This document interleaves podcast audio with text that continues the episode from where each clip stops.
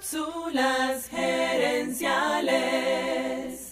Cápsulas gerenciales. Saludos amigas y amigos y bienvenidos una vez más a Cápsulas gerenciales con Fernando Nava, tu coach radial. ¿A qué hora te sientes más alerta? ¿Temprano en la mañana? ¿En la tarde? ¿En la noche? La respuesta a esa pregunta es clave para tu éxito, porque sencillamente hay horas donde funcionas mejor que otras.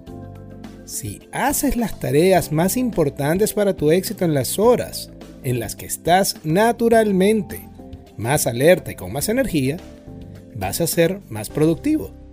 Vas a lograr más y mejor trabajo. Y si haces eso con consistencia, vas a lograr la vida que quieres mucho más rápido. Pero si en cambio usas tus horas más productivas en tareas poco importantes, no vas a avanzar muy rápido. Peor aún, si no intentas planificar tu día alrededor de tus horas más productivas, es muy fácil que termines haciendo lo más importante en las horas en que estás más distraído y cansado.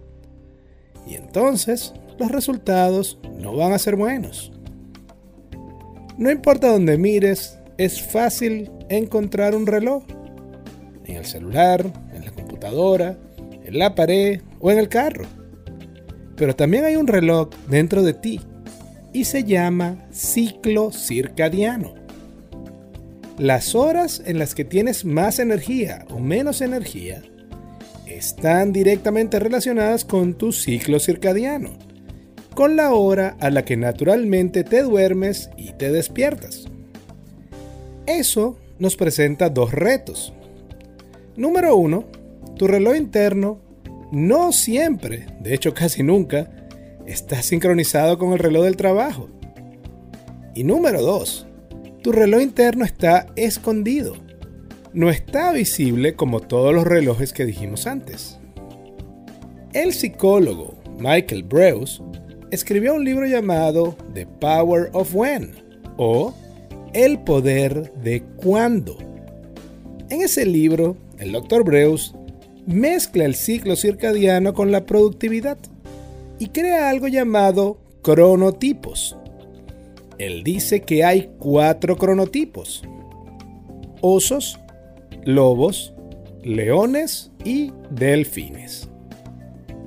Es muy, muy, muy importante destacar que nuestro ciclo circadiano, las horas en las que nos sentimos más alertas o más adormecidos, tienen dos componentes fisiológicos, los genes y la edad. Por ejemplo, los niños pequeños normalmente están en la categoría de osos y por eso se levantan y despiertan a los padres temprano los fines de semana. En cambio, los adolescentes se acuestan más tarde y les cuesta dormir temprano y levantarse temprano. Esos cambios en la manera en la que dormimos ocurren varias veces en la vida. La vida laboral, el trabajo, está diseñado alrededor del sol, del día y la noche. La mayoría de los horarios de oficina comienzan después que el sol salió y terminan antes que anochezca. Esto es muy conveniente para la gente que tiene el cronotipo de oso, que son la mayoría, pero les hace la vida más dura a los leones, delfines y lobos. A veces somos muy rápidos en juzgar a la gente según la hora que se levantan o se acuestan, pero quiero recordarte que eso no es una decisión ni un capricho, es la voz de su cuerpo. Entonces, no juzgues a otros o a ti mismo como flojo por las horas que te despiertas o te acuestas. Y entiende que en gran parte eso depende de cosas que están fuera de nuestro control. Lo que te aconsejo es que identifiques cuáles son tus horas más productivas y las aproveches para hacer las cosas más importantes para ti. Y la mejor manera para hacer eso es encontrar tu cronotipo.